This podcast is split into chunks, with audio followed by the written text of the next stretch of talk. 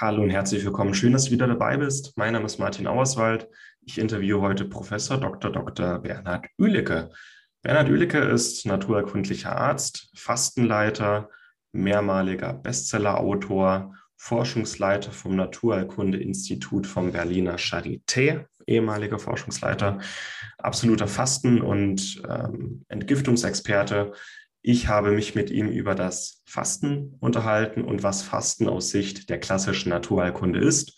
Lass uns direkt in das Interview einsteigen. Ich wünsche dir ganz viel Spaß, neue Erkenntnisse und wenn du dich gerne noch für den chronischen Entzündungskongress 2.0 anmelden möchtest, er ist kostenlos, findet aktuell statt mit mir als Gastgeber, dann kannst du dich gerne immer noch anmelden. Wir hören uns gleich im Interview wieder. Bis gleich. Was würdest du sagen? Warum war das Fasten früher so verbreitet und heute macht es eigentlich niemand mehr. Was ist da die Diskrepanz? Ja, das Fasten, wie gesagt, früher, da waren einfach am Ende des Winters die Vorräte verbraucht und um jetzt mal auf äh, europäische Verhältnisse abzustimmen, da war eben nach der Fastnacht, nach dem närrischen Treiben spätestens dann eben das Fasten, die Fastenperiode bis Ostern vorgesehen. Und ich denke auch, äh, da war nicht mehr viel da. Und wenn man jetzt sozusagen äh, ein schönes Osterfest mit schönen Speisen ansammeln wollte, dann musste man jetzt mal die Eier und so ein bisschen sammeln, äh, damit die dann als Ostereier äh, auf dem Tisch standen. Wenn man die sozusagen durchwegs durchgefressen hätte, dann, dann wäre da nicht viel gewesen am Osterfest mehr.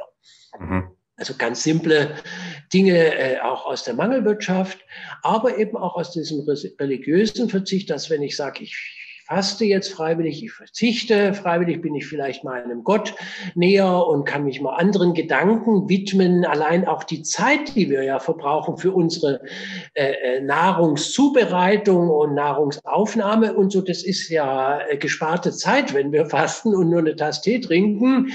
Äh, äh, und ja, für viele ist es auch eine Erfahrung, dass sie eben nicht Sklave dieser ewigen Ernährung und des ewigen Essens und Trinkens sein müssen. Und es ist aber auch die Möglichkeit, sich mal von äh, äh, Genussgiften heutzutage zu befreien, dass man vielleicht schon vorher mal sagt, ich äh, höre mal auf zu rauchen schon mal und, und, und, und, und auch diesen Alkoholkonsum, den wir viel zu häufig und viel zu oft äh, frönen, dass man sagt, zumindest mal ein paar Wochen im Jahr in der Fastenzeit, äh, wenn ich schon nicht faste, verzichte ich zumindestens irgendwie. Also der, der, dieser Gedanke des Verzichts auch ist ja heute auch schon wieder in, wenn ich sage, ich muss den CO2-Abdruck ein bisschen geringer halten und, und vielleicht auch äh, dafür sorgen, dass die Umwelt nicht total ruiniert wird und so. Sowas kommt ja heute auch alles irgendwie dazu. Und wenn es ums Verzichten geht, ist halt Fasten so ein ganz eindrucksvolles äh, Selbsterlebnis dabei. Spannend. Super. Und wir sind jetzt auch beim Thema chronische Entzündungen.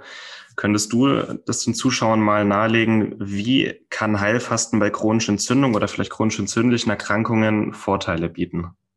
Ja, da kann man durchaus auch mal so ein bisschen betrachten, äh, zum Beispiel in Europa die gute alte Vier-Säfte-Lehre mit diesen Urelementen, äh, äh, was eben das Feuer betrifft und die Erde betrifft. Und da muss man ja sagen, eine entzündliche Erkrankung ist äh, eindeutig was Heißes. Und in dem Augenblick, wo ich aber Energie zum Verbrennen reduziere, kühle ich sozusagen und diese überschüssigen allergischen Reaktionen, die nehmen automatisch ab. Und das lässt sich tatsächlich auch korrelieren mit moderner Wissenschaft, dass Entzündungsreaktionen aller Art äh, äh, durch äh, Kalorienmangel einerseits reduziert werden, aber auch das spezifische Brennstoffe, wie wir sie vor allen Dingen auch mit äh, tierischer Ernährung, nämlich in Form der Arachidonsäure zuführen. Arachidonsäure ist eben äh, biochemisch die, die Ausgangssubstanz für alle möglichen Entzündungs- und Schmerzreaktionen. Und wenn ich die wegnehme, dann entstehen nicht die entzündungsfördernden Prostaglandine und andere Mediatoren, sondern dann werden Entzündungen niedrig gehalten. Nun könnte ich dieses auch schon erreichen, wenn ich nur statt Fasten nur eine vegane oder vegetarische Ernährung konsequent betreiben würde. Und viele, auch Patienten mit rheumatischen und anderen entzündlichen Erkrankungen profitieren mitunter erstaunlich gut allein von Rohkost und äh, veganer Ernährung. Äh, aber das Fasten kann offenbar noch ein bisschen mehr und noch ein bisschen anhalten, aber noch zusätzliche Effekte offenbar zum Einsatz kommen, die, wie gesagt, noch zum Teil gar nicht so klar sind. Drum ist es aus meiner Sicht auch relativ unklar, welche von den vielen, vielen Fastenformen man machen müsste und auch die Frage, wie lange man fasten soll und ob man ein bisschen, was weiß ich, Milch oder Molke oder dieses oder jenes noch zugeben sollte. Äh, das ist zum Teil äh, aber doch so, dass man sagen muss, wenn man auf der vorsichtigen Seite sein will und sagen will, es geht beim Fasten vorsichtshalber darum, wirklich komplett in den ketogenen Stoffwechsel zu kommen, in diesen Stoffwechsel, wo das eigene Fett verbrannt wird, dann hilft meines Erachtens auch kein FDH und auch kein Intervallfasten übrigens. Äh, so ein Intervallfasten mit nur, was weiß ich, einen halben Tag äh, Nahrungspause kann uns nicht komplett in den ketogenen Stoffwechsel bringen. Gar keine Chance. Äh, auch selbst wenn ich dann äh, kein Zucker oder fast kein Zucker zunehme, zu mir nehme, äh, sondern nur Fett zuführe, komme ich eben nur sehr, sehr langsam und auch unvollständig in diesen ketogenen Stoffwechsel rein. Und es geht eben einfach bei drei, nach drei Tagen Nullfasten bin ich verlässlich im ketogenen Stoffwechsel drin. Und der Körper hat diese Umstellung dann auch äh, gelernt und vollbracht. Und dieses Vollbringen einer Umstellung, ein komplettes Umstellen der Leberfunktion und so, das gehört aus meiner naturheilkundlichen Sicht eben zum Training des Körpers dazu, dass der Körper fit ist und, und äh, nach allen Seiten hin regulieren kann. Mhm. Wobei die Ketone dann an sich ja auch nochmal äh, wie antioxidativ wirken und auch wahnsinnig viele biochemische Signalwege anschmeißen, die ja. antientzündliche Signale haben. Also die Sirtuine, die sind ja gerade in aller Munde, äh, ja. NRF2-Signalweg und sowas. Und so kann man die ganzen, ich sag mal, die Heilkraft des Körpers einfach anzapfen. Ja, wir wissen ja auch, dass eben gerade viele Krebszellen äußerst empfindlich sind, auch gegenüber ketogenen äh, Stoffwechsel und Insulinentzug sozusagen. Und beim ketogenen Stoffwechsel ist die einzige Situation, wo ich wirklich Insulin auf fast null habe. Und äh, insofern ist es auch das Geheimnis, dass wahrscheinlich so regelmäßiges Fasten auch eine gute Vorbeugung zum Beispiel gegenüber Krebs sein kann.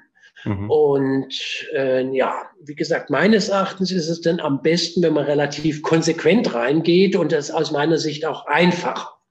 Denn man muss sagen, vieles äh, oder viele Fastenformen machen die Sache ja vielleicht auch komplizierter als sie sind, weil bei vielen Fastenformen wird dann äh, auch zum Teil unter so Stichworten wie Detox, dieses Entgiften, das Geheimnisvolle, äh, doch Ideen mit reingebracht, die aber vermutlich doch eher Quatsch sind. Mhm. Zum Beispiel oft wird im Darm gewaltig abgeführt.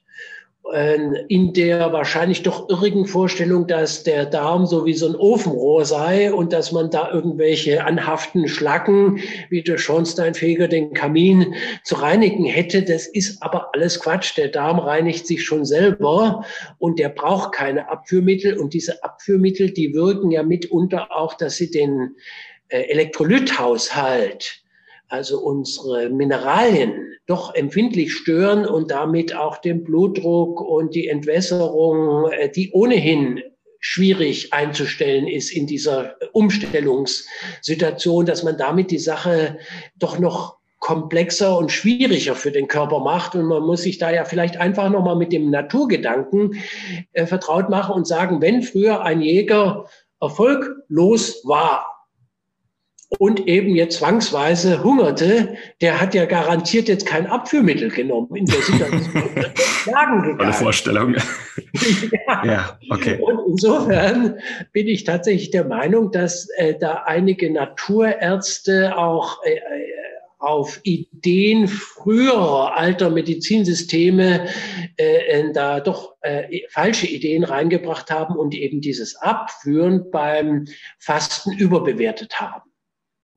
Und das war's mit der heutigen Episode. Ich hoffe, es hat dir gefallen. Wenn du dich gerne für den kostenlosen Chronischen Entzündungskongress 2.0 noch anmelden möchtest, um das ganze Interview und viele weitere spannende Interviews und Live-Fragerunden zu hören, dann kannst du dich jetzt noch dafür anmelden. Die weiteren Infos und die Links zum Chronischen Entzündungskongress 2.0 findest du hier in den Show Notes mit Link sowie auf schnelleinfachgesund.de. Ich wünsche dir noch einen schönen Tag und wenn du möchtest, hören wir uns morgen wieder. Ciao.